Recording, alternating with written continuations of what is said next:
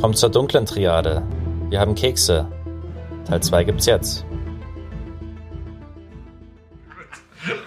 Also ich muss aber auch sagen, äh, jetzt zur dunklen Triade wieder zurückkommt, ja, weil wir können ja mal sagen, was das so alles vereint, damit wir das nochmal, weil du, wir haben diese drei Persönlichkeitsstörungen oder diese toxische Persönlichkeit, ähm, dass wenn ich die alle drei in mir ausgeprägt habe, sehr stark ausgeprägt, dann fühle ich mich, würde ich mich sehr also, chaotisch fühlen weil ich auch irgendwie wanke. Ich habe teilweise das Gefühl, kann ich dann, wirken die alle so zusammen oder wirkt das eine mal mehr und das andere mal mehr? Bin ich dann mal empathisch und bin ich dann eher mal apathisch oder bin ich dann mal äh, voll, also nur auf, auf Zweck aus und mhm. ich weiß es nicht. Also das würde mich verrückt machen, aber. Mhm. Also alle drei stark ausgeprägt, würde ich jetzt eher sagen, ist wirklich selten. Aber ja. vielleicht eher, dass zwei, du vielleicht zwei. Es gibt schon so zwei dominante, wenn man zwei dominante oder Donald Trump zum Beispiel, der ist krasser Narzisst, ein krasser Machiavellist. Ja. Also ja. der ist auf jeden Fall also zwei von drei Eigenschaften. eher nicht. Nee, sind eher weniger, würde ich sagen. Aber nee, ja, Champagner. Also er, er, fürchtet, obwohl man könnte auch sagen, er ist in dem Sinne Psychopath, dass er eigentlich keine Konsequenzen fürchtet von dem, was er zum Beispiel so sagt. Das ist interessant. Aber das ist auch machiavellistisch. Genau. Nee, gar nicht. Aber das ist ja machiavellistisch. Ja. Also nee, ist aber auch psychopathisch. Psychopath ist, du hast eher keine Angst. Du hast keine Angst vor den Konsequenzen. Als Machiavellist bedenkst du schon die Konsequenzen, überlegst du schon zwei, dreimal, ob du Deswegen sind auch viele also Leute in alles. Er hat alles wieder vereint. Dann tun wir das doch hier gleich mal anschneiden, das mit der Angst. Also, da die Psychopathen eben wenig Emotionen aufweisen, haben sie auch eben Vorteile, weil sie äh, zum Beispiel Risiko, äh, Risiko, Risikobereite sind. Handeln, genau, genau. Und äh, in der Hinsicht dann in der heutigen Zeit manche Entscheidungen einfach auch schneller treffen und äh, haben oft dann eben ein, ein, äh, über, eine größere Überzeugungskraft, rücksichtslos äh, sind sie und haben eben charmante Adern und sind dann oft eben als Manager oder in Politikerkreisen Ärzte und Anwälte vertreten, habe aber dann andere Eigenschaften, also eher noch sozialere äh, Eigenschaften von, der Psycho, von, von den psychopathischen Eigenschaften, als welche, die zum Beispiel im Gefängnis sitzen wegen äh, Mord. Also die, mhm. die, haben dann eher, die Verbrecher haben dann eher eine antisoziale Eigenschaft und ähm, genau und, und die Psychopathen eher eine mittlere Ausprägung. Bei Verbrecher überwiegen eben diese antisozialen Eigenschaften und erfolgreiche, also wirtschaftlich erfolgreiche Psychopathen weisen in dem Bereich aber oft bittere Ausprägungen äh, oder antisoziale äh, psychopathische Eigenschaften auf. Genau. Mhm. Sehr interessant, ja. Also eigentlich vereint alle drei äh, Krankheiten oder Persönlichkeitsstörungen, dass eigentlich keiner richtig ja, lang, langfristig gute harmonische Bindungen zu Mitmenschen aufbauen kann. Ja. Das sind im Grunde alle alles flache, oberflächliche oberflächlich. Äh, Verbindungen, die ausgenutzt werden, also Menschen werden manipuliert, ja. Mitmenschen werden manipuliert und ähm, zu ihren Zwecken ausgenutzt, beziehungsweise ähm, einfach strategische Allianzen äh, gebildet und dann wieder zerstört äh, einfach nur äh, um eigene persönliche Ziele zu erreichen. Genau. allen dreien. Und jetzt komme ich gleich mal auf eine ganz äh, prekäre Frage. Ähm, wir haben ja jetzt schon ein bisschen äh, erläutert, wie, wie so diese drei Persönlichkeitsstörungen, nennen wir es mal bei Störungen, beim Namen, äh, in dieser dunklen Triade vereint sind. Wie ist es denn jetzt beim, wir haben es ja gerade angesprochen, mhm. beim Werben um eine Frau, jetzt mhm. als Mann, jetzt äh, gibt es natürlich im umgekehrten Fall auch.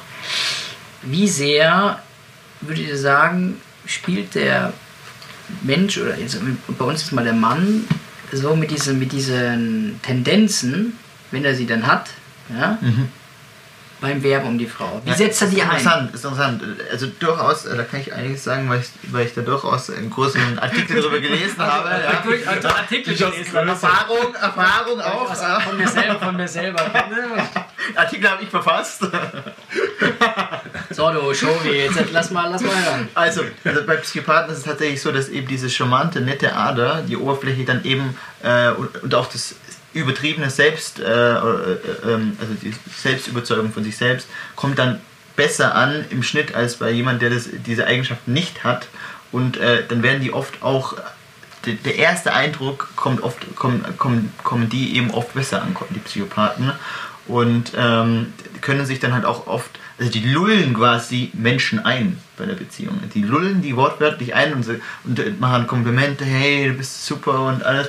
Und da kommt genau ein Punkt äh, ins Spiel äh, mit Narzissten. Also die, die fallen tatsächlich eher noch auf solche Sachen rein, also eh, am ehesten, weil die... Die Narzissten fallen darauf rein, weil, Ja, weil, genau. man, weil man sie umschmeichelt. Die umschmeißen die äh, also wenn, wenn sie es nicht Ja, subtil gut, machen, das, sozusagen, das müsste nicht intelligent sein, die Narzissten. Ja, Das, stimmt hat damit schon. nichts zu tun. Das hat damit nichts Ja, zu tun ja. äh, mit der Intelligenz, sondern die, die emotional gesehen kommt es einfach besser an, diese Sprüche am Anfang. Und da lullen die lassen sich halt nochmal einfacher einlullen, während Narzisst, Narzisst, wie wir vorher gesagt haben, sich nicht verstehen würde, würde das tatsächlich äh, Narzisst und Psychopath, eine sehr oberflächliche, funktionale äh, Beziehung, äh, würde das sehr gut funktionieren. Also eher noch. Das ist total Ja, interessant.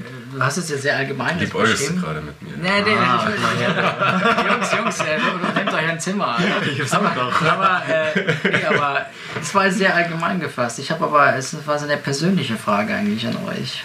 Ja.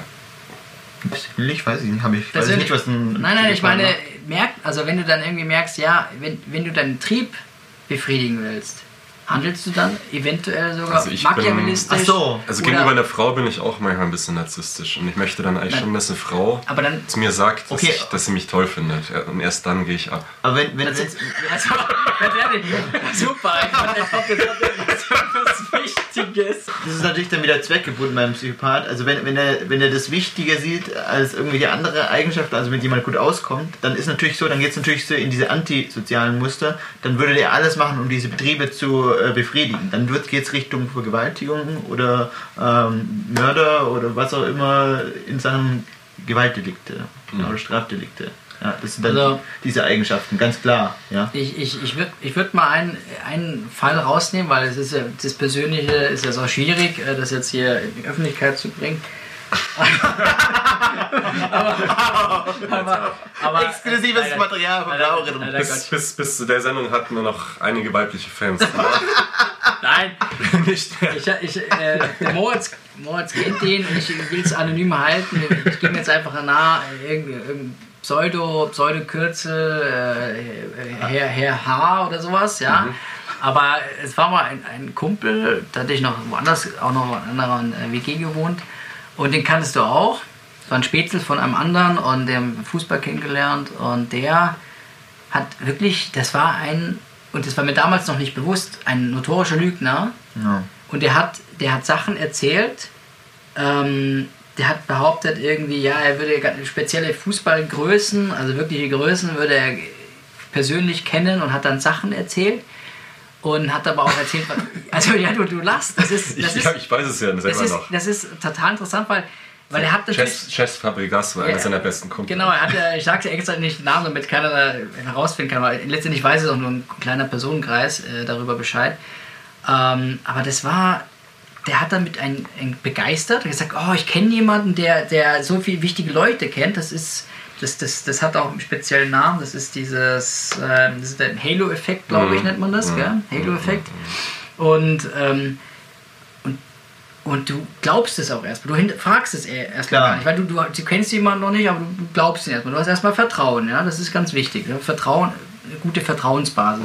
Aber dann erzählt man dir sowas und der wendet das bei Freunden an, bei Frauen, na, deswegen habe ich das auch gefragt, und, und kommt damit gut an. Und er lebt diese Lüge. Und es gibt viele Menschen, die also teilweise lügen und, und teilweise auch extrem lügen und zwar das durchziehen über, über vielleicht über ihr ganzes Jahr, äh, ihr ganzes Leben, ja. Also wirklich, ähm, das ist, das sind so Ausprägungen, da, da weiß ich nicht. Also Ja, wel- welcher, welcher der drei ähm, Persönlichkeitsstörungen würdest du dem jetzt da attestieren?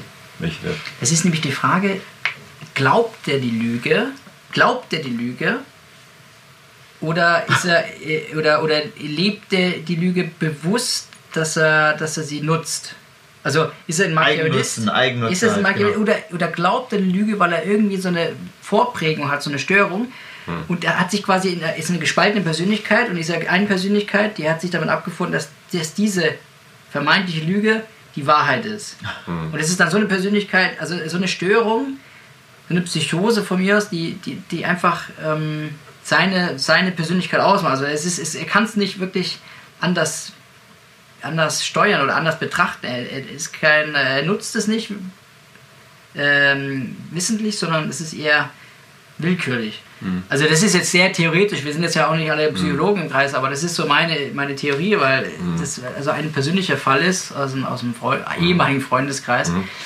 Und das hat mich schon, hat mir schon zu denken gegeben, weil... Äh, also ich denke, es ist einerseits machiavellistischer Zug drin, weil es natürlich macht, um gut anzukommen bei mhm. anderen und mhm. seine Ziele zu erreichen, vielleicht auch um eine Frau ins Bett zu kriegen damit. Oder einfach besser anzukommen bei Freunden. Auf ähm, der anderen Seite auch ein bisschen was Narzisstisches, ne? dass er einfach gut da ja. geliebt werden, Definitiv. dadurch, dass, dass er andere, dass er sich mit anderen tollen Persönlichkeiten. Anerkennung. Das ist auch übrigens ein Grundzug des Narzissten, dass er sich gerne umgibt mit, mit Menschen, an denen in irgendeiner Form Ruhm oder, mhm. oder Erfolg und, oder, oder eine hohe Kompetenz auch ist. Ne? Also, das also eher die zwei Züge tatsächlich, jetzt wenig, ja. weniger psychopathisch. Das ja. würde dann noch mit reinspielen, ja. wenn er da irgendeinen Eigenzweck, äh, mhm. also wenn er da irgendwie jemand ausnutzen würde und knallhart äh, mhm. ja, brutale Sachen mhm. umsetzen würde, ohne mhm. dass er den, den, den, den Verlust oder den, mhm. den Schaden bei dem anderen Menschen mhm. sehen würde. Dann würde noch die psychopathischen ja, Merkmale mit einspielen. Ja. ja. insgesamt Erfolg und Popularität spielt halt auch den beiden äh, extrem die Karten. Ne? Also den Machiavellismus ähm, und auch den Narzissmus. Ne? Wenn du dir halt anschaust, was für Kommentare zum Beispiel äh, Ibrahimovic manchmal bringt. Da haben wir wieder Fußballer. einen, Fußballer. Also Fußballer irgendwie. Also er, er, ist auch irgendwie, er ist, er ist auch irgendwie sympathisch Leute, wieder. Ja, er ist, weil, er, weil ziemlich, er ist ziemlich authentisch auch durch seine eigene Art und Weise. Aber aber er, er, hält halt schon sehr große Stücke. Er ist der Antagonist. Und er, war, er war schon, bevor er so bekannt war, äh, war er schon so überzeugt von sich. Und das hat ihm auch zum Erfolg äh, gebracht, dass er ja. sich selber so, so, einfach so. Aber er, er, dachte von Anfang an, er ist der beste Fußballer, den es auf diesem Planeten gibt. Also er gefragt wurde, gibt es einen besseren Sportler? Ja, vielleicht Ali. Ali und ich. Ja gut, Ali noch knapp vor mir und dann kommt Moment, Ali, so. ja. aber andere, andere Sportler. Aber Alle anderen weg. Oder was er auch zum Beispiel gesagt hat, was hat er zu seinem Vater gesagt, nachdem er ähm, das Haus verlassen äh, hat, also als er 18 mhm. oder 17 oder 18 war und dann auf eine eigene Fußballakademie ist, was hat er zu seinem Dad gesagt? Das waren die letzten Worte. Jetzt bist du der Mann im Haus. Ja, aber das, also der Typ, der also, aber genauso der übersteigert das Selbstbewusstsein. Aber, aber genau, aber, aber, genauso wie, also das hast du mir auch geschickt, mhm. das kannte ich schon aus, ja. aus einer Doku über ihn, dass er dann äh, zu seiner, er wurde gefragt, was haben sie äh, ihrer Freundin zum Hochzeitstag genau. geschenkt? Nichts. Äh, wa nichts. Warum? Sie hat doch, sie hat doch schon Slatan. Genau. Also, also sie hat quasi schon alles. Und mhm. ähm, das Interessante ist, man findet es lustig, man bewundert es teilweise. Mhm. Mhm das ist sehr gefährlich und weil es eigentlich traurig ist, weil diese Person nur in, ihrem, in ihrer Blase lebt. Ich meinte ernst. Und, und dieses, dieses übersteigende Selbstbewusstsein, die auch vorantreibt, das muss nicht nur im Sport mhm. sein, das kann nämlich auch in, in der Wirtschaft, in Unternehmen, das ist ja unser, mhm. unser Fall, ne? Die, mhm. dass da diese Eigenschaften der dunklen Triade sehr mhm. ausgeprägt sein können. Mhm. Und, und man einfach nur zuschaut. Man ist ja. quasi wie gelähmt. Mhm. Teilweise findet man, wie in diesem Film, wo der Antagonist äh, äh immer mehr zur Geltung kommt. Ja, nicht dieser mhm. klassische Protagonist, der, der Gute, sondern der Antagonist, der Verderbliche, der wird immer mehr interessanter. Mhm. Äh, dass, das, dass das so immer mehr in die Gesellschaft einkehrt. Mhm. Ne? Warum? Ja, anscheinend das sind, sind ja auch Erfolgsfaktoren heutzutage. Dass du halt dieses, vor allem das Machiavellistische. Mhm. Äh, so eine Art Führungsstil auch in der Wirtschaft, in der Politik ist, durch du oben bleibst oder, oder noch weiter nach oben kommst, wenn du das gut anwendest, wenn du, wenn du intelligent bist und das dann dafür für deine eigenen Zwecke nutzt oder für deine Partei oder für die Menschen, die dich dann auch wieder, deine Entourage, die dich dann irgendwie wieder hochbringt und noch für mehr Erfolg das geht quasi äh, sorgt. Richtung Opportunismus teilweise. Ja, ne? volle Kanne. Ja. volle Kanne. Also wir haben ja schon ein paar Themen hier zusammengeführt, äh, also so Begünstigung für die dunkle Triade, jetzt mal auf alle drei äh, Persönlichkeitsstörungen bezogen. Äh, also Erfolgshunger, mhm. ja, mhm. Streben nach Leistung, ist jetzt auch erstmal nichts Verkehrtes, muss mhm. ich mal sagen, aber mhm. ähm, es kann natürlich, es kann natürlich falscher Eifer sein, also mhm. falsche oder ja. falsche, falsche Ziel, weil man das erreicht mit, mit Mitteln, mhm. Die Zweckheiligen quasi, ne? Mhm. Ja, so ungefähr. Ähm, Absolut, ja. Dann Männer sind anscheinend öfters betroffen.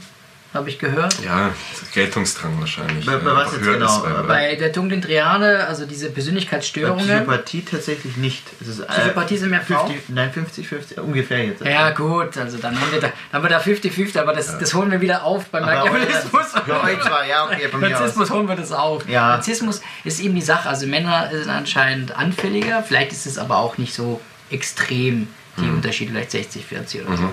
Ähm, dann, ja, wir haben schon gesagt, die Triebe befriedigen, ja, Mhm. Sexualtriebe, also Sexinstrumentalisierung, also das ist das, die Tinder-Gesellschaft äh, par excellence, ist eigentlich ziemlich traurig, muss man sagen. Sorry. Quatsch. Nee, aber es wird tatsächlich, also das ist so, ist ein bisschen bedauernswert. Dann ähm, ja, Selbstsucht, klar Egoismus, ähm, Macht, Machtstreben, äh, niedrige Empathie haben wir schon geklärt. Anscheinend auch weniger, also die Menschen sind weniger organisiert. Ja, bin mir nicht sicher. Das, das, das ist, es wird in seinem Podcast so geschrieben, dass die Leute weniger organisiert sind, die ausgeprägtere dunkle Triadezüge haben. Aber ähm, da würde ich dann nachher gleich mal auf ein Thema eingehen vom, vom Eichmann. Das kommen wir gleich. Niedriges, niedrige Bewusstheit, also Bewusstheit über das Selbst, also nicht bewusst äh, Selbstbewusstsein, sondern Bewusstheit. Minder, minderer Glaube an das Gute in der Menschheit und minderer Glaube an sich selbst, also das Gute in sich selbst tatsächlich. Niedriges Selbstwertgefühl, aber eine Selbststeigerung, eine Selbstübersteigerung ist, ist, da, ist ausgeprägt. Ähm, Ja, also gerade diese, ähm, diese niedrige Empathie und dieses, diese fehlende Liebenswürdigkeit. Mhm. Und vor allem, was, was eben auch diese, diese geringe Selbsttranszendenz. Das ist interessant, Also das heißt, dass man, dass man sich einem höheren Sinn unterwirft. Also nicht seinem eigenen. Ja? Selbsttranszendenz, äh, ja, habe ich auch schon gelesen. Ähm, Achso, das hast du notiert gelesen. Ja, hast. sehr gut. Aber, aber sagt zum Beispiel auch Ralf Dobelli, der eben sagt, Mhm. äh, das ist eben auch ein Punkt, wo ein Narzisst gar niemals hinkommen wird, diese Selbsttranszendenz, weil er dazu nicht fähig ist, weil er gefangen ist in diesem falschen Selbstweltbild. Also, Und Okay. eine überhöhte Ego Egozentrik.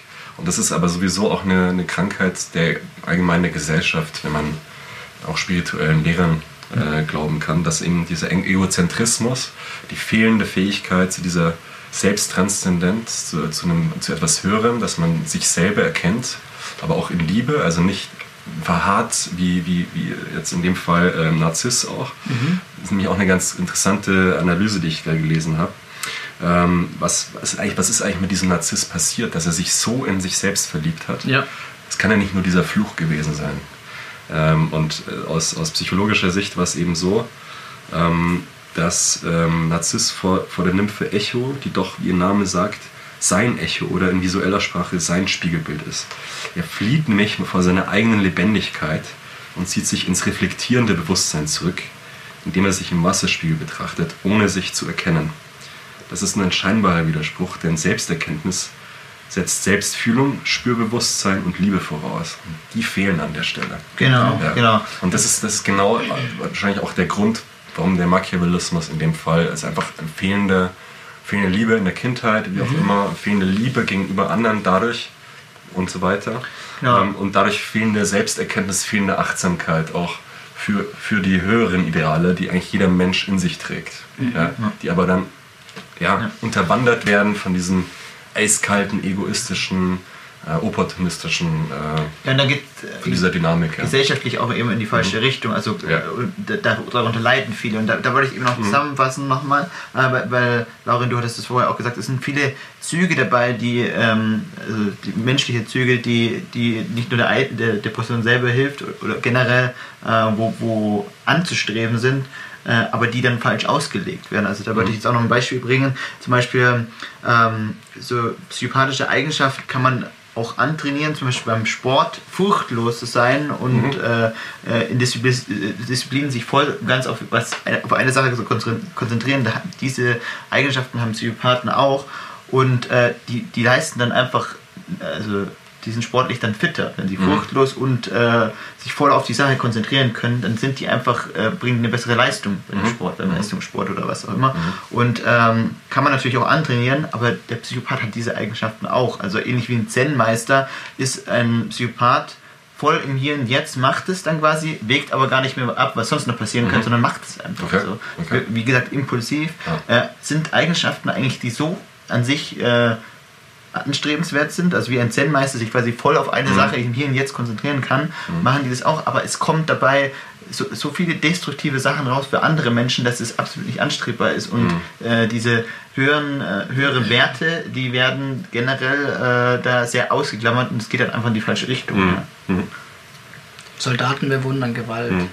Ja, Deswegen, zum Beispiel. ist es Manche, ja nicht alle, aber deswegen hat es bei Machiavelli quasi war es so zweckdienlich, ja, Mhm. dass man auch Gewalt ausübt. Das ist für ihn immer, es ist, es ist leichter äh, oder besser, eine, eine Herrschaft zu halten, wenn man gefürchtet wird, als wenn man geliebt wird. Weil wenn man diese Furcht kann man schnell erzeugen, man darf natürlich nicht zu krass gewalttätig sein und, und willkürlich in Hass und so und, und Tötungen verbreiten, aber geliebt zu werden ist ein längerer Prozess tatsächlich, aber nachhaltiger. Also er sagt Mhm. selber, es ist eine nachhaltige. Ähm, Ja, bei Liebe ist, äh, entstehen immerhin, äh, also Liebe verdoppelt, eine der wenigen Güter, oder nicht Güter, eine der wenigen ähm, Sachen, auch nicht Gefühle, Sachen. Gefühle, die wenn du, wenn du sie, ähm, wie kann man das denn sagen, gell? Eine der wenigen Konzepte. Dinge, äh, äh, äh, Liebe ist eine der wenigen Konzept, genau erfunden. Liebe ist ein Liebe ist eine der wenigen, Ich hab das erfunden wir sagen es einfach so, Liebe ist eine der wenigen Dinge, wenn du es mit jemandem teilst, dann verdoppelt es. Liebe ist ein Wort. Kann man es auch Darf nennen. ich da noch einen, einen Satz nennen von äh, T. T. Suzuki, der aus Von der Suzuki. Buddha der Liebe ist, wieder ein bisschen Erzähl. buddhistischerer Ansatz, Ja. Okay. aber auch in Bezug auf Narzissmus. Ähm, leidvoll ist der Daseinskampf nach buddhistischer Erfahrung deshalb, weil der Mensch eine in sich selbst verstrickte Persönlichkeit ist, weil er an seinen eigenen Projektionen hängt, sich mit ihnen identifiziert und darum allgemein eine egozentrisch orientierte Mentalität entwickelt. Die Überquerung ist nun der Aufbruch zu einem anderen Ufer, zu einer anderen Geisteshaltung. Wer dieselbe erlangt hat, tritt in den Zustand ein, der den Buddhismus Nirvana nennt. Das heißt auf Deutsch das Verlöschen des Anhaltens an, egozentri äh, an egozentrischen Projektionen. Ganz genau. Das Nirvana erreichen, ja. ja. Also ist- das ist um dieser Egozentrismus, dieses sich immer permanent selbst reflektierende, aus sich selbst heraus alles Erlebende, ähm, in einen anderen Zustand zu verwandeln. Der ist dann natürlich nicht permanent, aber wenn man da mal, wenn man, wenn man, wenn man schon mal diese Erkenntnis erlangt hat, dass man nicht nur, dass, es, dass man nicht getrennt ist von der Außenwelt, sondern permanent mit ihr in Verbindung ist. Ich glaube, das könnte, das könnte so- solche ja, Persönlichkeitsstörungen auch heilen auf Dauer. Okay, da war. Also. Ja. Ken, ken- Kennst du den Unterschied zwischen Egozentrismus und Egoismus? Ja. Da erklärt mal jetzt mal, komm. nee, also, also ich wollte ich, wirklich, weil ich finde es interessant, wenn wir das, wenn wir das noch erklären. Weil, Ja, Egozentrismus bedeutet, man ist selber der Mittelpunkt der Welt. Man sieht diesen Film, der abgespielt wird, der ja, spielt sich für einen selber ab und fertig und alles dreht sich um einen rum. Egoismus ist, wenn man mh, so handelt, dass man letzten Endes ähm, nur sich selber begünstigt. So würde ich es jetzt unterscheiden. Ja, also ich habe ich hab eine, ich hab eine andere, ich habe so ein anschauliches Beispiel gelesen im Buch, da stand drin, dass äh, die Unterscheidung zwischen Egoist und Egozentriker, Mhm. dass wenn du, da ist das letzte Stück Kuchen, der Egozentriker nimmt das letzte Stück Kuchen. Ähm, und es ist das letzte Stück Kuchen, andere wollte eventuell noch das letzte Stück Kuchen, aber er, er hat einfach Lust, aber er, er reflektiert nicht, dass es das letzte Stück sein könnte, dass ein anderer das haben möchte. Ja? Der Egoist tatsächlich hingegen, der, Kalk- nimmt, der nimmt, kalkuliert der das. nimmt das letzte Stück und weiß, dass es das letzte Stück ist, weiß, dass es ein anderer haben, haben wollen könnte, aber er will es für sich. Ja, und wenn der andere es haben will, dann haut er noch eine rein. Also es ist wirklich, ja, genau. Wenn er Also ein der, Psychopath ist, es dann le- überlebt das auch gar nicht. Gar nicht. aber genau, also der Egozentriker, das ist, es ist wahr, diese Ja, ja, aber interessante. das ist interessant, ja. Auf jeden Ja, Fall. genau. Der Egozentriker hat einfach, ist von der Wahrnehmung her äh, eigentlich. Äh, fast autistisch. Ja. Ja, Teil- oder? Mhm. Zum Teil schon, ja. Der merkt gar nicht, dass er Egoist ist. So ungefähr. Also Weil er, weil er immer alles auf sich, so Er merkt auf, gar nicht, dass er diese weil, er, weil, er, weil er alles auf sich, dann die Wahrnehmung nur auf sich bezieht und die anderen gar nicht involviert. Ja. Beziehungsweise, Also vielleicht ist der Egozentriker der Psychopath und der Egoist der Narzisst. Ja, der Egoist. Also, wir, Nee, Egoist ist ein eher Machiavellist. ja, aber Narzissmus ist auch Egoismus, ne? Also So wie gesagt, da, also hängt wieder alles zusammen. äh, Ja, Also da, aber da, bei dem das, ist die Eigenschaft der, der, der, sehr schwammig. Der, der Machiavellist, der ist alle, der ist Also hintertriebener. Der, ist, bei, bei der, der, der Narzisst, der ist eher so ein Opfer eigentlich. Der ist, der ist gefangen. Nein, aber der ist gefangen in seinem eigenen Selbst. Du kannst doch nicht den als Opfer darstellen. Narzisst, das ist ja auch. ja, natürlich hat er auch. Opfer von- Weil sich dann, dann, selbst, dann du? wäre es dann nämlich eine, eine Störung, äh, die du ja im Ja. Grunde nicht bekämpfen kannst, weil dann wäre es ja von Geburt eine Störung oder beziehungsweise auch davor, vielleicht genetisch oder keine Ahnung. Das Aber nicht. nee, das ist auf jeden Fall durch die Gesellschaft. Durch, durch Egoismus, die Erziehung, durch die Gesellschaft. Ichhaftigkeit, ja. Narzissmus, Ja. ich habe das so äh, bei der Recherche gelesen, dass das sehr, sehr zusammenspielt. Mhm. Mhm. Aber du hast natürlich recht, Egoismus, äh, das ist schwammig, weil es irgendwie bei, auch bei Machiavellismus natürlich zusammenspielt, weil man sich ja in den Vordergrund stellt oder seine persönlichen ähm, Ziele den anderen gegenüber äh, stellt. Also das ist, hast schon recht auch. Ne? Mhm. Aber trotzdem, trotzdem kann man das schon, also man kann sowohl ähm, die Sachen sich antreten, trainieren, die, diese, diese Eigenschaften, als auch wieder, also mehr oder weniger, ja, diese. Eigenschaften wieder abtrainieren. So. Also nicht komplett, aber da, da kann man definitiv was tun, ja, mit Psychopa psychiatrischer Mitleistung Mhm. oder Zusammenspiel oder Mhm. Übung. Aber gerade in Bezug auf Narzissmus ist, äh, sind auch wir absolut betroffen alle. Mhm.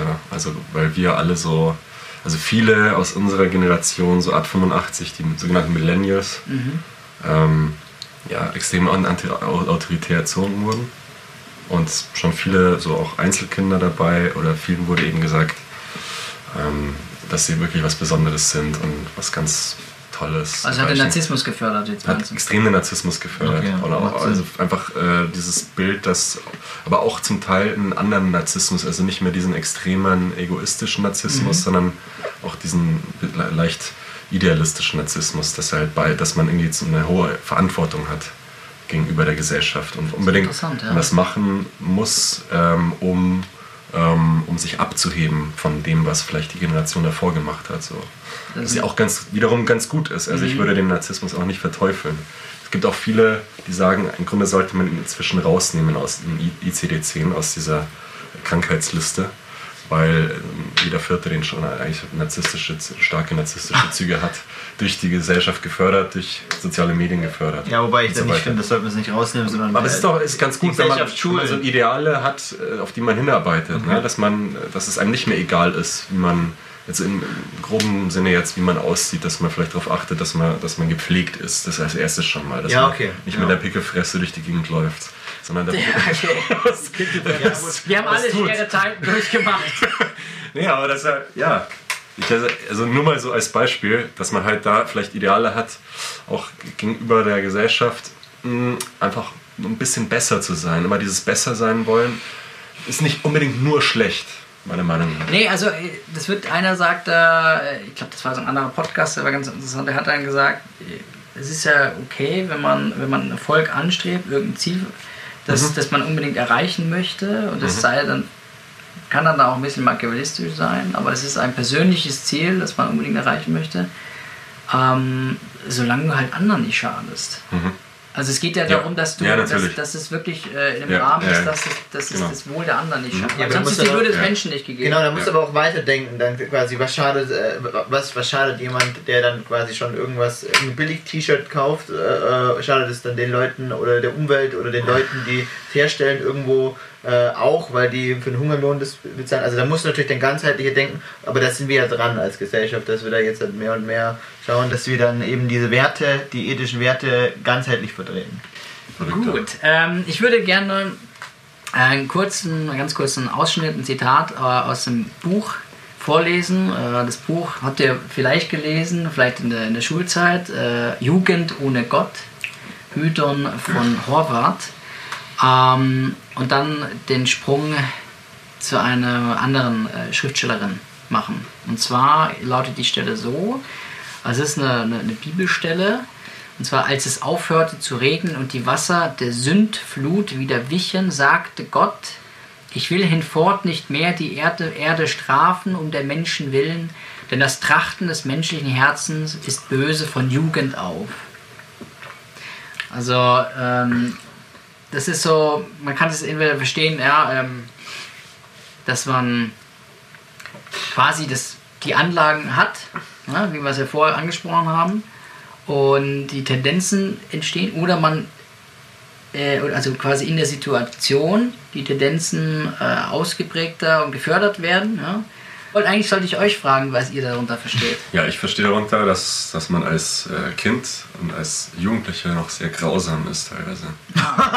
ich war Andersrum, als auch Kind grausam. Aber hier nee, steht, als- hier steht ist nee, von, von Kind- Jugend auf. Das heißt ja nicht, auch- nee, nee, als Kind ist man eher noch unschuldig. Also meiner Ansicht nach sind gerade äh, Jung, Jünglinge sind teilweise oder zum großen Teil eigentlich noch sehr unschuldig. Und dann wird es von der Gesellschaft äh, so verformt, dass sie dann eben nicht mehr rein müssen. Ja, auch, aber man hat auch von Grund auf so Eigenschaften, dass man sich erstmal ein paar Hörner, seine Hörner abstoßen muss sozusagen. Oder man, man nimmt gerne Also, mal von jemand anders ja. was weg oder so, dann weint das andere Kind. also das heißt, in der Jugend weiß man es nicht besser, oder? Genau. in der Jugend quält man schon manchmal gern. Trotzdem Ja. möchte ich da äh, nochmal sagen, also gerade die, die Kinder, also wirklich die Kinder von 1 bis vielleicht 3, 4 sind noch relativ unschuldig Mhm. in der Hinsicht. Also die machen jetzt, die lernen ja auch so viel dazu, aber eben von der schon deformierten Gesellschaft, dass erst dann die Werte auch sich entwickeln. Ja, also mehr, mehr diese Ausprägung noch stärker. Ich glaube, dass der Mensch durchaus auch äh, schon, also als Kind in sich drin halt auch dieses Darwinistische hat. Und das dann erstmal in der Gesellschaft, dass dich die Gesellschaft dann teilweise auch wieder konditioniert. Also ich, ich sehe das auch so wie du, Verformt. aber ich sehe durch das, dass die Gesellschaft das teilweise auch schafft, es dann, äh, dann dich zu- von einem Tier zu einem zivilisierten Wesen umzugestalten.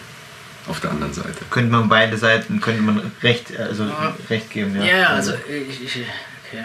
Soll ich nochmal vorlesen, die Stelle? Damit, ja, ich wollte. Ich, wollt- ich dachte übrigens immer bis heute, dass es Sintflut heißt mit S-I-N-T. Ja, ich, ich dachte das auch, aber im Buch steht. Sündflut. Sünd- Sünd- Ja, aber Sintflut ist die Sündflut, weil Sin, denken wir uns Englische, das, das Sin, das ist ja Sintflut. Also es ist ja quasi. Ich glaube, das ist eine Das des. kommt daher, oder? Von, Ja, ja. Von, von Noah halt, ne? Genau, die Sündflut, die Sintflut. Also das, die Sintflut ist quasi, um die ganzen Sünd, Sünder und die Sünden rauszuschwimmen. Ne?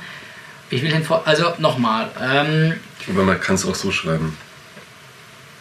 Nee, ich kenn's, Ja, ja. ich kenn's auch so, Ja, aber in dem Buch stand so und das fand ich ganz interessant, das einfach mitzunehmen. Mhm. Aber es ist ein und dasselbe anscheinend. Ja, ne? Weil Sündflut ist wahrscheinlich dann mehr ins Deutsche übernommen. Genau.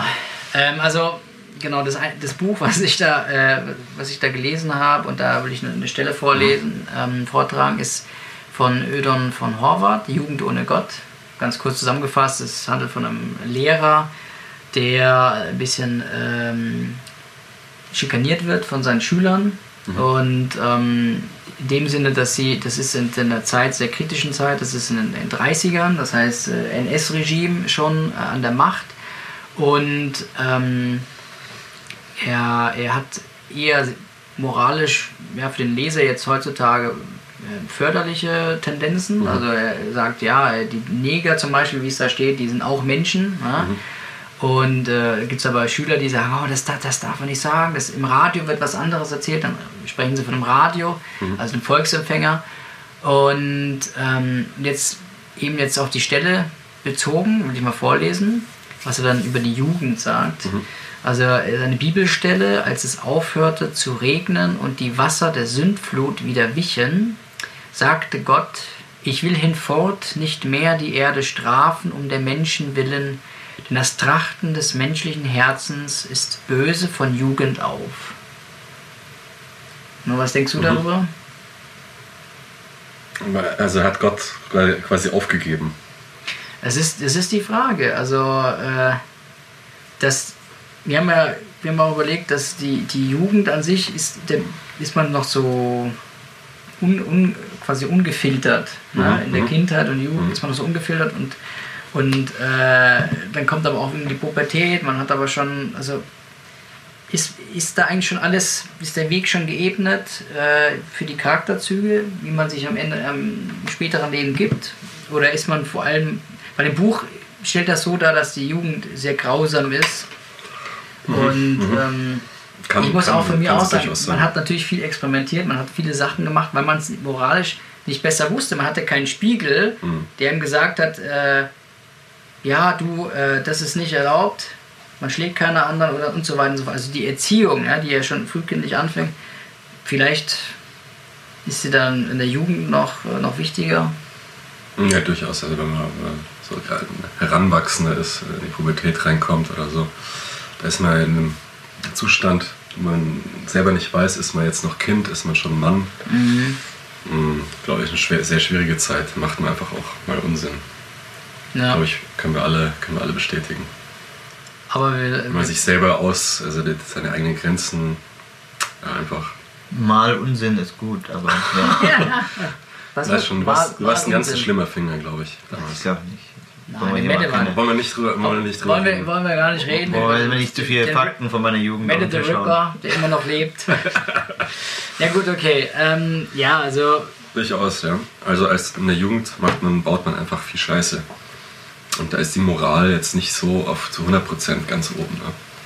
Vielleicht mehr so in Bezug darauf, was man für ein Bild abgeben möchte in der Gesellschaft. Wenn man, die, wenn man einfach die Gesellschaft und alle, alle Regeln einfach scheiße findet. Das System an sich. Ja, man rebelliert ja, ja, in der, in der. Pubertät, aber irgendwie ähm, ist es schon wichtig. Also gerade, in, also ich kenne das Buch zwar nicht, aber mhm. ich kann, kann mir direkt ein Bild auch von, von äh, bei uns einem Lehrer, den wir auch immer schikaniert haben. Das war eigentlich auch fast Hier ist das Bild so ähnlich. Da ja. siehst du das Bild, äh, wie ja. er von den ganzen Schülern äh, umrannt ja. wird und die machen dann irgendeine Liste, eine Liste Unterschriftensammlung, mhm. äh, um den Lehrer äh, äh, zu anzuschwärzen und rauszukriegen mhm. aus der Schule und so weiter. Und also ich, ich habe auch, also ich kann mich auch an einen Lehrer erinnern, bei dem, bei dem wir auch äh, permanent verarscht haben. Also der, ist, der hatte keinen einfachen Stand.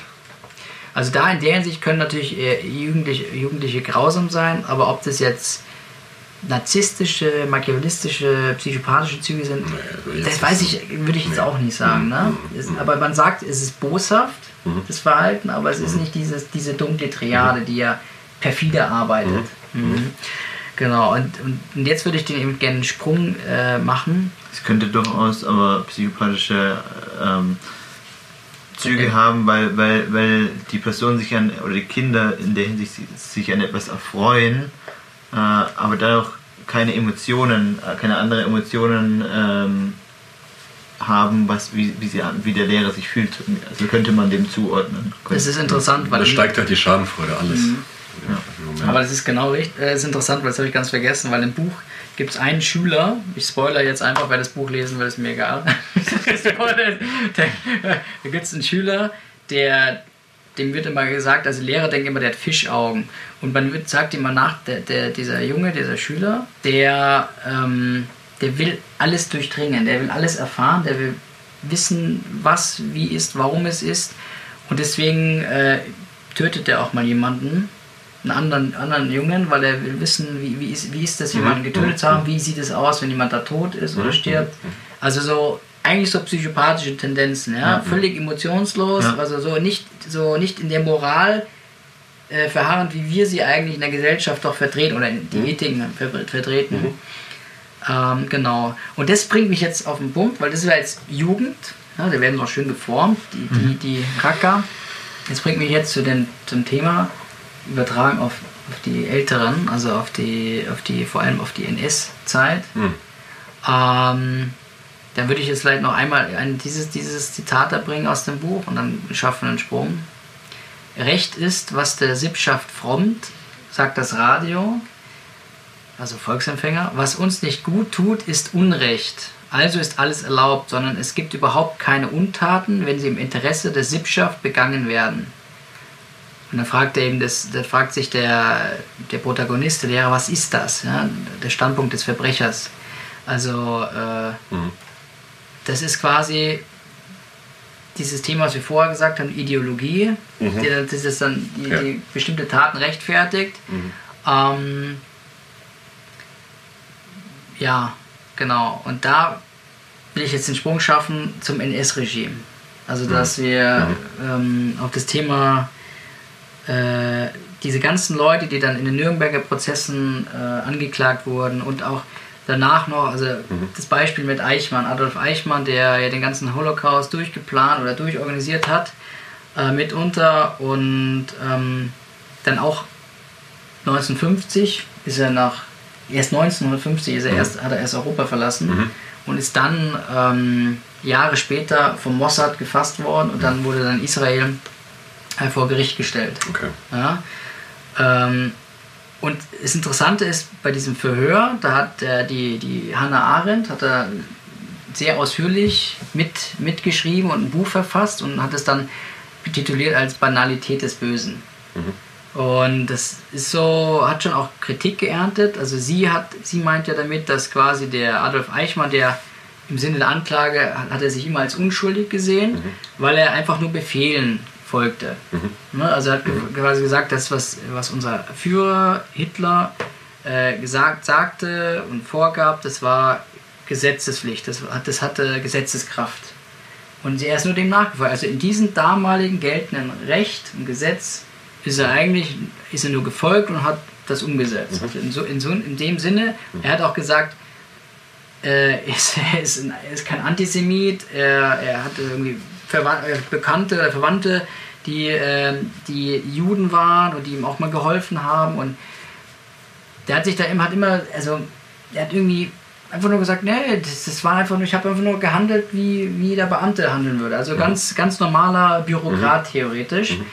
Und deswegen beschreibt sie es so als Banalität des Bösen, weil mhm. viele einfach das so, mhm. die Bürokratisierung des Mordes, mhm. also die, er hat ja dann später äh, nicht, nur, nicht nur die Auswanderung, sondern auch die Deportation und dann die, die, die Tötung durchorganisiert von, von 6 Millionen Juden. Mhm. Ja?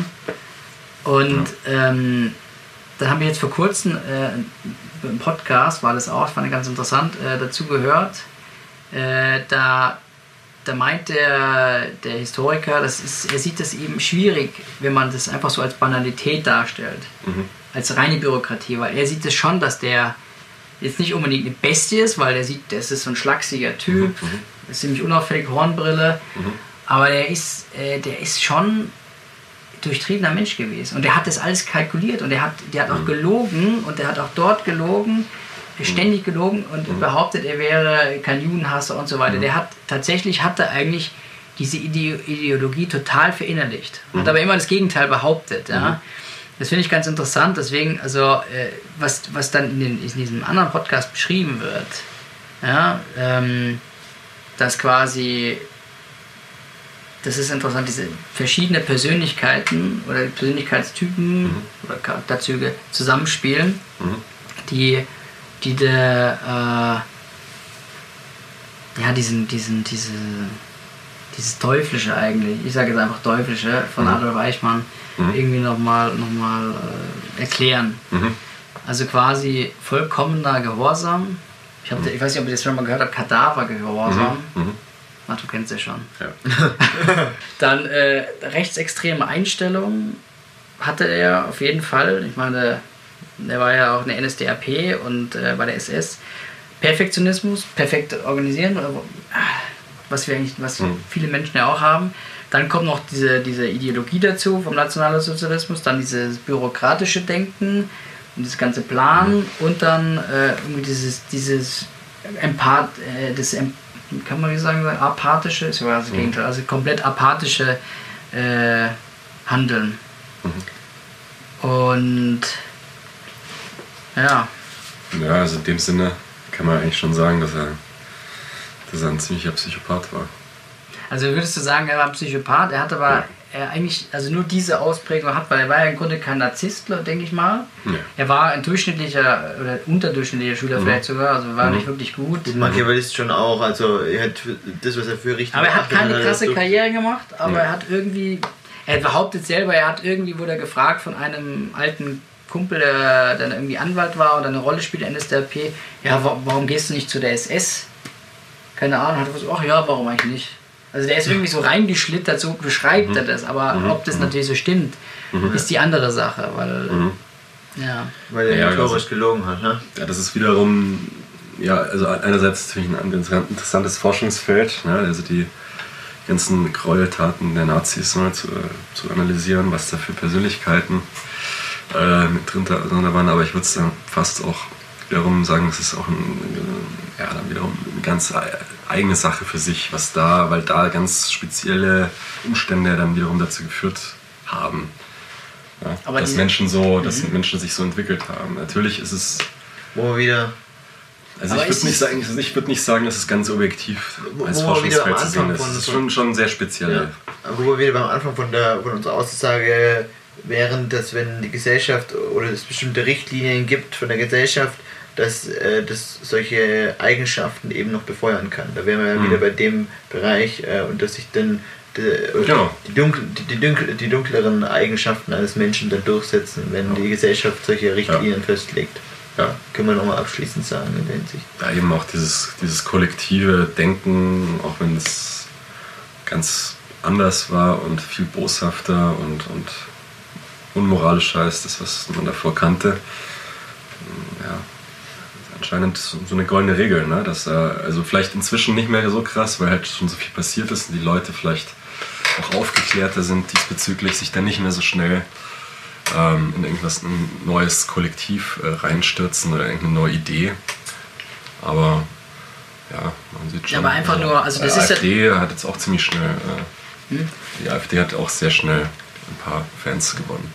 Ja, tatsächlich, aber das geht, ja, das geht immer sehr schnell, wenn Ja. dann irgendjemand geöffnet Aber das ist ja Ja. das, das mit dem Gehorsam, also einfach blinder Gehorsam.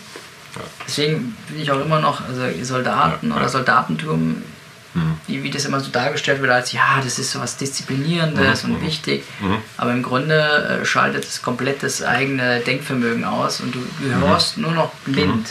Mhm. Das ist dieser Kadavergehorsam, würde ich Mhm, dann sagen. mhm, Ne? Und dann, und ob man das jetzt glauben mag oder nicht, ob der das so einfach nur befolgt hat, äh, Mhm. ob das jetzt ihm egal war, also total empathisch war oder ob er das daran sogar was sich ergötzte, dass er da viele Juden tötete, ne? ob das nochmal so Beweggründe war aus der Vergangenheit, wie auch immer. Mhm. Das ist ja alles, was in ihm selber drin abspielt, was wir nicht wissen.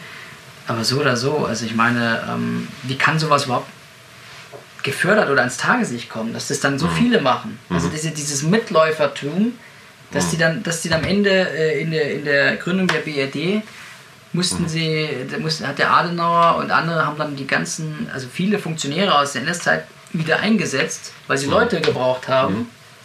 Wir haben nur die schlimmsten Fälle quasi, haben sie äh, Nürnberger Prozesse etc. haben sie äh, weggeschafft, aber selbst Juan äh, Perón hat, äh, da war ja dann Eichmann äh, in Argentinien, hat den empfangen, geschützt auch teilweise. Ja? Also die haben die Leute geschützt, weil sie Fachkräfte brauchen. Und das ist ja das Perverse, wenn diese Gesellschaft das dann auch noch toleriert, obwohl bekannt ist, was die angerichtet haben. Mhm. Ähm, genau, also Aufklärung ist tatsächlich sehr wichtig, aber Mhm. äh, diese Züge, wie Ja. das entsteht, Ja. das ist für mich immer noch ein, für mich irgendwann noch ein Rätsel. ja, für mich auch. Also so in der Form. Auch, weil dass dann mora- moralischen, ethischen Werte dann so, Mhm. so schnell einfach ausgehebelt werden können, das ist mir auch, das ist mir auch ein Rätsel. Ja. Also Vielleicht müssen wir da in der, in der Schule schon ansetzen und solche, solche also, oder ethische Werte einfach Mhm. im Grunde wieder mehr äh, lernen, beziehungsweise den Leuten beibringen, wie sie da kritischer reflektieren. Mhm. Ja, kritisch Denke aus den Kindern schon machen, so Mhm. ungefähr. Und ja, da kommen wir sicherlich noch in unserem in einem unserer Podcasts dazu äh, über das Schulsystem, aber Ja. das ist definitiv ein sehr wichtiges Thema, ja, wie sehr man wichtiges Thema. ja, Psychologie den Kindern schon be- beibringen, konstruktiv, ja, dass sie Mhm. auch was davon haben. Ähm, jetzt wird, tun uns doch, lass uns doch noch die, die helle Triade. Also es gibt nicht besprechen. nur, es gibt nicht nur Negatives, wir haben heute wieder, und ich habe ich es jetzt auch am Ende wieder überzogen, muss ich sagen, äh, wieder, äh, und da ist er weg. Ist der? helle Triade ist nichts für mich. Nee, setz ihn mal hin, Junge, setz Bin ich raus. Nee, also das, das ist dann so, okay. Nee, Lass ähm, noch besprechen. Genau. Also, wir müssten jetzt noch, äh, es gibt nicht nur dieses Negative und Abnormale und äh, Abgründe, das, die, die Wesenszüge, nur negativ, also das, das gibt es nicht nur, sondern es gibt natürlich auch das Positive, was man vielleicht noch mehr herausstellen soll, deswegen bringen wir es am Ende. Äh, es gibt zu der dunklen Triade theoretisch auch diese helle Triade gegenübergestellt. Mhm. Und die im Kern, das ist nicht exakt das Gegenteil, das haben wir glaube ich schon gesagt, ähm, weil, ja, wie gesagt, Narzisst kann ja auch anderen Leuten helfen, aber es ist äh, quasi der, der gegenüberstellt im Sinne, dass es so einen positiven Lichtblick gibt auf die auf Wesenszüge, auf Charakterzüge von Menschen. Und äh, im Kern ist so ein bisschen dieser Kantianismus, äh, nach Kant, dieser, der kategorische Imperativ, dass man die Maxime Mhm. anstellt, äh, so, wenn man. Hast du das hast du aufgeschrieben? Ja, ich weiß es noch. Von, ich habe damals Philosophie gehabt in der Schule. Und sag? Ja, es geht darum, dass wir, also der kategorische Imperativ besagt, ganz einfach ausgedrückt jetzt mal, dass du im Grunde nichts machen solltest, was du nicht von dem jemanden anderen erwarten würdest, dass er es macht, weil du es auch nicht so wolltest. Ganz einfach, du möchtest selber ähm, keine, keine, ähm, keine Spuren auf, den, auf der Toilette beseitigen von jemandem anderen oder Ja. von, dass jemand anders das beseitigt, deswegen pinkelst du selber im Sitzen. Du möchtest aber auch damit das, das den anderen und setzt es dann als Maxime sozusagen in die Welt, als Gesetz. Ja, ja, So. genau. So ungefähr. das ist geil. Schön gesagt. Ja. Also der kategorische Das ist jetzt der Imperativ. kategorische Imperativ modern Wenn erklärt. man, wenn, man, wenn man auf der Toilette wenn keinen Unrat hinterlassen möchte. Ja, so ein bisschen nach Jesus empfunden, nur dass Jesus ja gesagt hat, liebe den Nächsten wie dich selber. Und und Kant hat halt gesagt, ähm, handle so, wie du möchtest, dass andere Das- auch handeln. Die auch dich behandeln. Auch dich behandeln. Also die, das setze das zur Ja. Maxime. Das Genau, ist das richtig. Genau. die, die Eigenschaften, die, diese großen Eigenschaften von, von der hellen Triade nochmal beleuchten. Also Jetzt war ja Genau. Kantianismus, also Kantianismus. Alle, alle. Dann haben wir den Humanismus. Humanismus, ja. Aber Humanismus, also da habe ich immer eine etwas äh, dissoziative. Äh, äh, Der, Ja, ja, der, der Humanismus der, ist- ich weiß schon. Weißt du, der- weil er setzt der- den Menschen im Mittelpunkt, aber wir haben eigentlich nicht nur einen Menschen äh, auf der Welt, aber Humanismus ist theoretisch im guten Sinne, dass, der, dass wir miteinander, dass wir einander helfen, dass andere Menschen genauso gleichwertig sind, wichtig wie, wie wir selber, dass jeder Genau. Mensch Nicht andere Menschen abwerten, weil Keine- sie anders sind durch Ethnien, keine Rass, kein Rassismus. keine, genau, so. Ja. keiner wird dem anderen gegenüber äh, besser, höher bewertet. Und, so weiter. und das dr- dritte war dann quasi der Glaube an die Menschheit. Ne? Dass man immer Ich glaube an das Gute. im an das. Gute im Menschen. Wir glauben daran. Genau, das ist so, das Also war auch gibt es ein schönes Buch von, von Rüdger Bregmann. Rüdger Bregmann, unser Rüdiger. Ach ja, der Breghaus. genau, Rü- Rüdger, Rüdger Im, Im Bregmann. Grunde gut, ich habe es noch nicht durchgelesen, aber, Aber der besagt eben auch, im Grunde gut. gibt es echt viele Studien, die eben zeigen, der Mensch ist äh, tief drinnen eigentlich Gut. ein guter. Das ist ein guter. Du, bist- du bist ein. Sozialer. Und genau darum geht das es ist ja. Soziale, weil der Mensch ist ein soziales Tier Genau. und äh, das größte Glück empfindet ein Mensch, wenn er, wenn er, wenn er in einem positiven, harmonischen, Mhm. sozialen Gefüge ist. Es gibt etliche Studien, die das beweisen, Ja. dass Menschen dazu auch fähig sind, in äh, Gefahrensituationen zum Beispiel. Der sagt zum Beispiel auch, es hieß, dass die Menschen zu Monstern äh, würden, wenn, wenn, sie, wenn, sie, wenn, wenn plötzlich andere Gesetze gelten. Ja, wenn es um, dass dann wieder alles umgekehrt ist und wieder äh, Gesetz des, Stärke, des Stärkeren oder Law Law of the Fittest, ähm, also wieder mehr der Darwinismus dann reinkommt. Aber das Gegenteil war in vielen Fällen der Fall. Bei diesen Luftangriffen in London gab es dann eine ganz schöne Studie, dass halt da die Menschen dann mehr zusammengehalten haben und jeder für jeden und gesehen hat, ah, okay, das ist der Schwache, das schwächste Glied, das muss am meisten schützen. So ganz instinktiv. In der Not. ja, in der Not aneinander- zueinander geholfen. Auch, wird auch geholfen, Ja. auch. Aber darum, dann geht es eigentlich genau darum, weil wir das vorher schon angesprochen haben, äh, meine Lieben, also von uns allen, von allen Leuten, die hier auch zuhören, äh, dass wir die positiven Eigenschaften, die, die sozialen Eigenschaften der, Mensch, der Menschen generell fördert, dass wir Wege finden, wie wir die fördern und dass wir die mehr und mehr leben. So genau darum geht es eigentlich. Ja. Die helle Triade mehr und mehr zu leben So und Wege dazu zu finden. Ja, ja.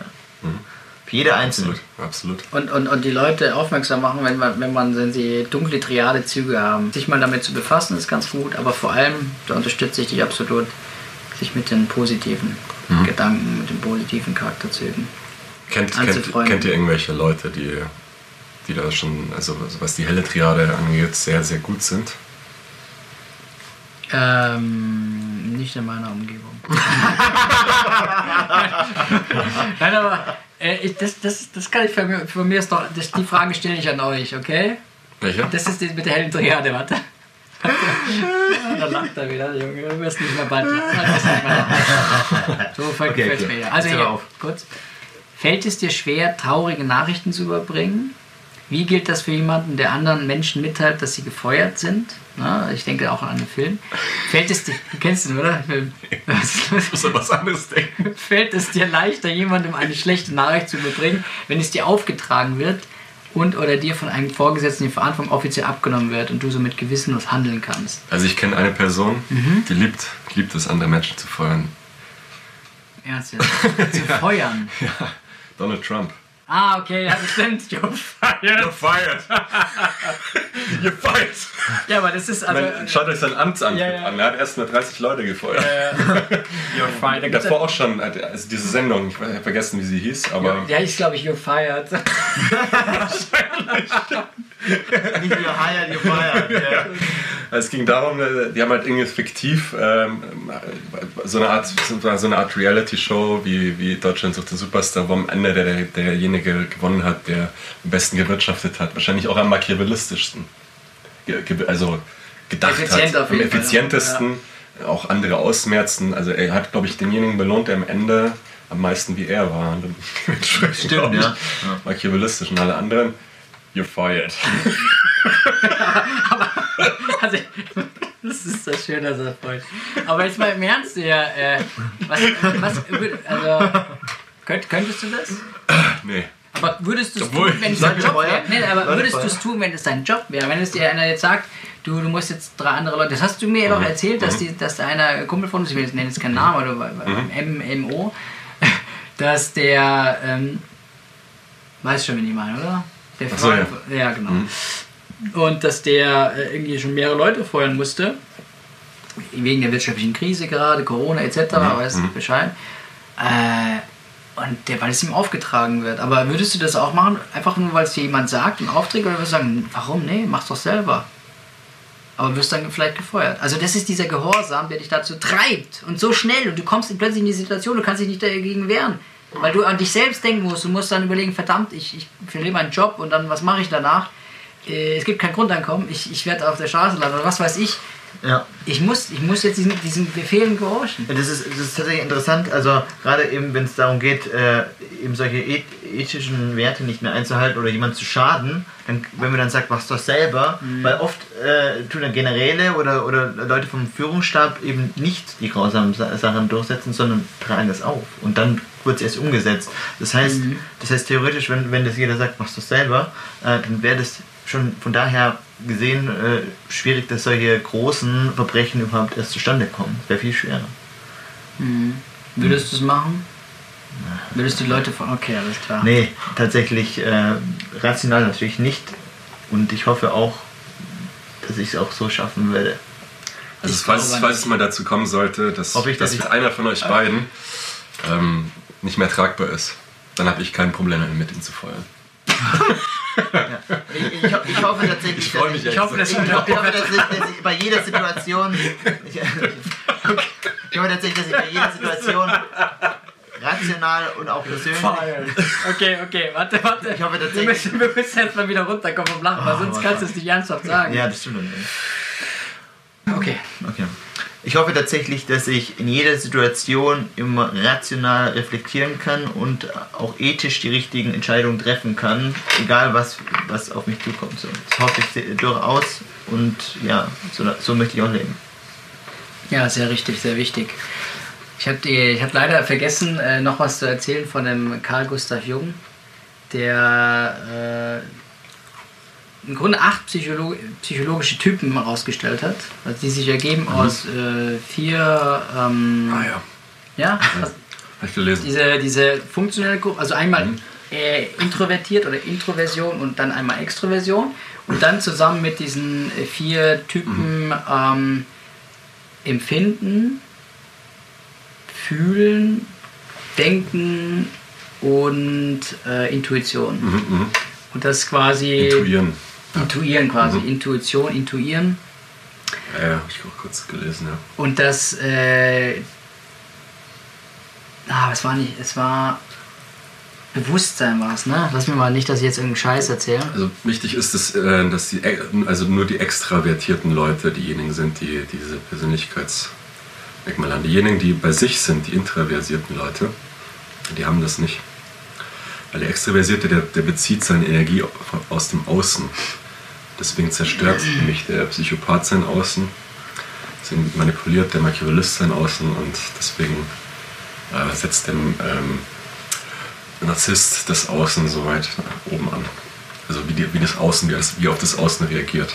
Also sie haben alle ein Problem mit dieser Extraver Das ist, ja genau, also das ist, also das ist natürlich, der Carl Gustav Jung ist natürlich äh, wahnsinnige Koryphäe da auf dem Gebiet, also Psychoanalyse, Psychologie etc., Bewusstsein. Und eben, das wollte ich eben sagen, diese, diese äh, vier psychologischen Funktionen, Empfinden, also quasi die Sinneswahrnehmung, mhm. äh, das ist, das ist, gehört zu ihm zu einer nicht rationalen Funktion.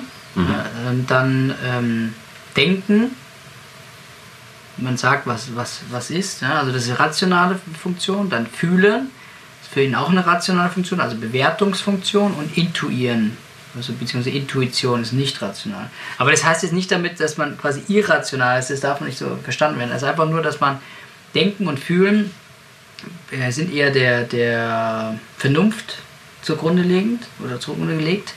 Und dieses Empfinden, die Sinneswahrnehmung, das Intuieren oder Intuition, das ist eher dieses, das ohne, ohne Vernunft oder, oder logische Vernunft da mhm. ab, ab äh, passiert. Ja. Und dann kombiniert das dann noch mit Extroversion Introversion. Dann kannst du daraus dann nochmal, äh, noch also aus diesen vier kannst du dann acht Typen herstellen. Dann hast du dann quasi einen introvertierten äh, Empfinds, Empfindungs, Empfindencharakter oder extravertierte Denktypen. Also hier ist ein Beispiel extravertierte Denktypen. Was sind extravertierte Denktypen? Du hast ja gesagt, äh, Unternehmer, mhm. Das heißt Unternehmer, Beamte, äh, wer noch? Wissenschaftler. Ja, ich sehe mich auch so. Ähm, und wo ist es? Du hast es siehst du es? Wo ist denn das? Ich habe doch, die, hab doch die Beispiele hingeschrieben. Techniker. Ah, hier, Techniker. Also du, du, der Berater. Ich eigentlich auch, ja. Beamte, ja. Also, wir sind alle extrovertiert. Also, es ist nicht so, dass man festgefahren wird. Ich will, eigentlich ist mir nur wichtig, dass wir am Ende noch das sagen. Von mir kann ich das weglassen, weil es kacke war, jetzt, wie ich das gesagt habe. Aber wichtig ist am Ende noch zu sagen, ein, ein gutes Zitat von Karl Gustav Jung ist, äh, so viel Psychologie und, und Kategorisierung mhm. und so und, und die Hirnschmalz mal reinpacken will. Gutes Zitat von Jung ist, die Konformität des Menschen ist die eine seiner Seiten, die Einzigartigkeit aber seine andere. Durch Klassifikation ist die individuelle Seele nicht geklärt. Das heißt, du kannst niemanden in irgendeine Schublade stecken. Mhm. Man möchte die Leute okay. alle zuordnen, Krankheiten, Störungen etc. und so weiter. Mhm. Aber man sollte auch das Gute sehen. Das heißt, man sollte auch an das Individuelle glauben. Ne? Das ist wichtig. Und nicht nur dieser Masse. Okay. okay, Leute, äh, wir wollen es abschließen. War eine nette Runde. Ja, war eine ganz nette Runde. Nette Runde. Also ich habe gemerkt, wir ähm, in uns allen steckt, stecken diese Tendenzen der hellen sowie dunklen Triade oder von verschiedenen Persönlichkeitstypen äh, es ist immer schön, das zu kategorisieren, aber letztendlich sind es ja auch äh, nur Merkmale, so in einem Kontinuum, die, ähm, die helfen, um, um was einzuordnen, aber diese, diese Lagerbildung ist immer schwierig, ist gefährlich. Letztendlich geht es am Ende da nur darum, dass wir rechtschaffen gut, moralisch gut sind, ähm, uns unsere Präferenzen den anderen, dem, dem Allgemeinen unterordnen. Das, denke ich, ist für mich persönlich sehr wichtig, dass mhm. wir viel Allgemeinwohl schaffen, mhm. sozial mhm. sind. Ähm, genau, das ist für mich so die Erkenntnis daraus. Mhm. Und dass ich, dass ich mich selber auch hinterfrage, wenn ich das sehe, was machiavellistisches, was narzisstisches, psychopathisches. Wenn ich das mhm. sehe, diese Züge, dann spreche ich das mhm. auch direkt an bei Leuten. Ich denke, das, das ist ähm, nur logisch. Ähm, und ich achte auch darauf, wenn ich merke, ich komme in so eine, in so eine Situation, da kommt eine Ideologie, Gehorsam, äh, Entmenschlichung etc. Wenn, da, wenn sowas auftritt, dann, dann reagiere ich mhm. da auch darauf mhm. und, und ja. weise darauf hin und, und mhm. gehe auch in den Widerstand, wenn ja, es darum ja. Drauf ankommt. wir hatten, glaube ich, also das mich letzten Sommer hast du mich äh, auf diese dunkle Triade äh, aufmerksam gemacht, weil wir auf einer Autofahrt Richtung Prag zum mhm. Rammstein-Konzert. Mhm. Und äh, ich kannte, habe mich davor gar nicht mit, damit auseinandergesetzt, kannte natürlich Narzissmus, kannte Machiavellismus nicht. Ähm, und mir war auch nicht so ganz klar, was Psychopathie ist. Und, mhm. Ja, jetzt auch nach der heutigen Sitzung äh, natürlich deutlich. Ähm, also ich habe mich dann schon auch in der Zeit, mhm. in der Zwischenzeit schon damit beschäftigt, jetzt natürlich noch mal ein bisschen intensiver, vor allem mit dem Thema Narzissmus. ja selber der Meinung, dass ich selber ein bisschen narzisstischer bin, ähm, als ich eigentlich letzten Endes bin. Also der Indexwert, glaube ich, ist nicht so hoch wie gedacht. Es, ist, es geht noch. Es geht ja. noch. Auf einer Also Skala von 10 bist also du ich bald bin- bei 9 oder so. Ja. Eine gute 9. Nee, aber man, äh, was, was du auch gesagt hast, diese, äh, diese dunkle Triade, die dient ganz schön dazu, da immer zu sehen, okay, in welchem Spektrum bewege ich mich da. Und ähm, gerade was den Narzissmus anbelangt, äh, denke ich, habe ich auch schon letztes Jahr schon Fortschritt gemacht und es ist durchaus heilbar. Ja. Ja. Einfach mal am Tag nicht dreimal in den Spiegel schauen, sondern nur einmal reicht auch. ja. Zum Beispiel. Reicht vollkommen aus. Ich würde den Spiegel komplett abschaffen. Oder, Oder guck dir den komplett. Film Mirrors an, dann wirst du gar keinen Spiegel mehr haben wollen.